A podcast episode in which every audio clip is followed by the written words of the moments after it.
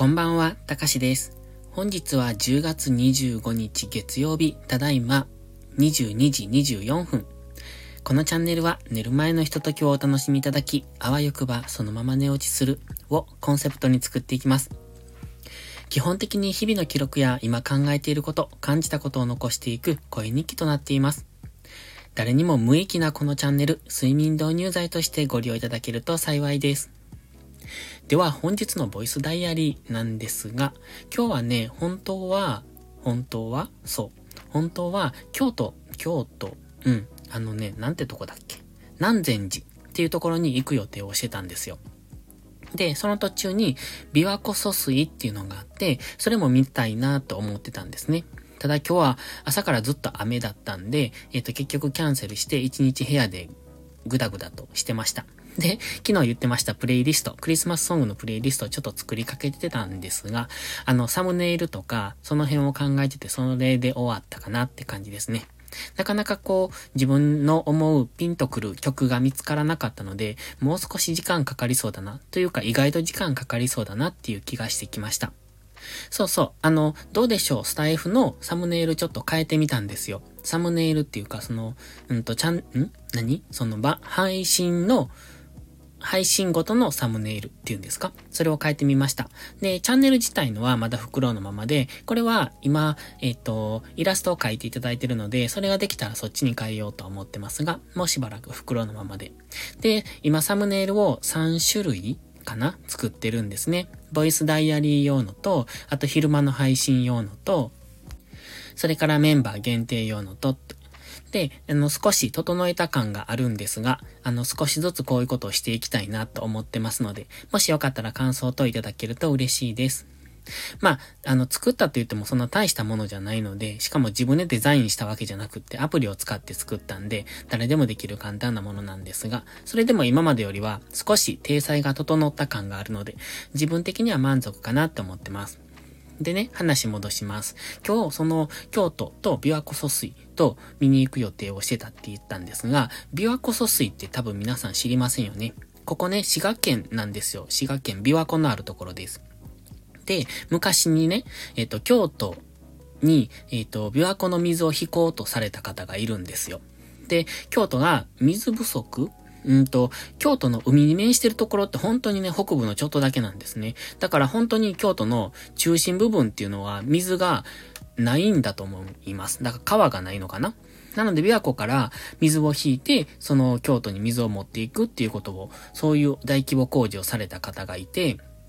その運河みたいのを琵琶湖疎水って呼ぶんですよ。で、そこがね、えっ、と、今も、うんと、水が流れてるみたい。みたいっていうか、実際あんまり知らないんですけど、多分水は流れてるんですよ。まあ、それを使われてるかどうかは置いといて、で、その、ちょうど運河みたいになってるので、そこを船で、あの、多分物資とかの行き来、あとは観光の船とかも多分行き来してたみたいです。詳しくは自分で調べてください。滋賀県に住みながら全然知らんっていうね。で、琵琶湖疎水っていう、その言葉自体も、ほんと最近なんですよ。ほんと最近って言っても、まあここ5年とかの間に知ったと思うんですけど、全然そんなん習った記憶がなくって、だから、まあそれを知ってね、で、その琵琶湖疎水を調べていくと、あ、なかなか面白いなと思って。今ちょうど10月の末から11月の末まで、その琵琶湖疎水の、その運河っていうか川をね、えっ、ー、と、船で、えっ、ー、と、どこまで行けるかわかんないんですけど、観光できるっていうのがあって、で、もちろん、あの、琵琶湖疎水を作るのは、ただただ川を掘るのとは違って、多分ね、えっ、ー、と、京都の方が、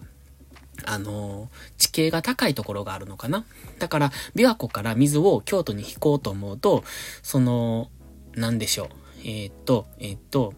その、滋賀の方が地形が低いから、当然水は高いところから低いところに流れるじゃないですか。でもそれが逆になってるのかなだから、簡単に滋賀から京都に水を送ることができなかったんですよね。だから、その工事が大変だったと思うんです。で、その船で行くんですけど、途中で、その船、当然、あの、船も川も高いところから低いところに流れるんですが、途中でその高さが逆転しちゃうので、どこかで船を上げないといけないんですよ。で、そういうのも多分見れるんですよね。だから、それがすごく楽しみだったんですが、今日は天気がいまいちだったので、ちょっとまた次回にしようかなと思ってて。で、その船に乗れる期間が10月の30日から11月の30日までの1ヶ月間。で、今日は25日なので、今日行っても乗れなかったんですね。だからもう一回計画をし直して、まあ予約がいるらしいんですけど、で、その期間に行けば船に乗れるから、すごくそれって貴重だなと思うので、の、ぜひ乗ってみたいと思います。そして、琵琶湖疎水のね、第一トンネルって呼ばれるところ、あのー、滋賀県の県庁所在地の大津市っていうのがあるんですが、そこにあるんです、第一トンネル。琵琶湖からちょうど山の中に、えっ、ー、と、川が入っていくトンネルがあるんですが、そこのところが、あの、よく写真で撮られてる川と桜。の風景を写真で撮られてる方が多いんですが、結構有名なスポットだと思ってます。まあ今言ったところで、葉っぱのない桜の木と川しかないので、何にも良くないんでしょうけど、まあそれでも見てみたいなって思ったりもしてます。そして、そのもう一つ、南禅寺っていうところは、えー、っとね、その琵琶湖疎水の水が、えー、っと、一部流れてるみたいなんですね。今、今流れてるかどうかわかんないんですが、昔はそこに流れていた。で、それが、なんていうのかな、道の高いところにレンガ作りの川みたいなのがあって、それが上の方を流れてるんですよ。で、そこがね、結構、こう、写真スポットとしてすごく素敵なので、そこを行きたいなって。で、しかも多分紅葉の時期は、あの、綺麗、紅葉が綺麗なところ、だとも書いてたので、まあ、お寺として、そして紅葉の、えっと、観光地、スポットとして、そしてその疎水のところですね。そのレンガ作りの感じがね、なんというか、日本の、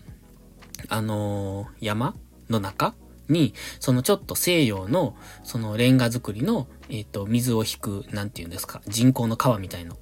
があるっていうのがすごく素敵な景色だなと思って、一度見てみたいなって思ってます。ので、また次回リベンジしたいと思いますが、あの、本格的に紅葉になると京都すごいお客さん多いので、ちょっとそれは嫌だなって思ってます。が、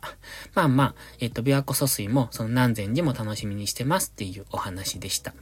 あとは今日、だから結局何もしてないというか、家でサムネイル作りをずっとしてて、あとまあ音楽集めとやってたぐらいかな。あとは明日は火曜日でバイオリンのレッスンがあるので、それの練習をしてました。まあなかなか相変わらず下手くそで楽譜読めないものだから、うんと練習がもう苦手で仕方がないんですよね。いや、嫌というか、すぐに集中力切れちゃうっていうか。でも、弾いてる、うまく弾けると、すごく楽しいというか、あの、心癒されるんですよね。なんか、バイオリンの音色って。まあ、自分の弾いてるものなので、さほど綺麗じゃないんですけれども、それでも音楽っていいなって あの、いつも思うんです。あの、やる前はすごく嫌なんですが、やり出すと、結構それなりに楽しいっていうか、満足して終わるっていうか、だから、もう少し頑張りたいなと思いつつ、今日もこれで、そろそろ寝ようかなっていう時間です。ということで、今日はボイスダイアリー。あ、そして明日はまた、あの、デイタイム配信を、えっと、先ほど収録したので、えっと、明日のお昼ぐらいにまた出そうかなと思ってますので、良ければお聴きいただけると嬉しいです。それではまた次回の配信でお会いしましょう。たかしでした。バイバイ。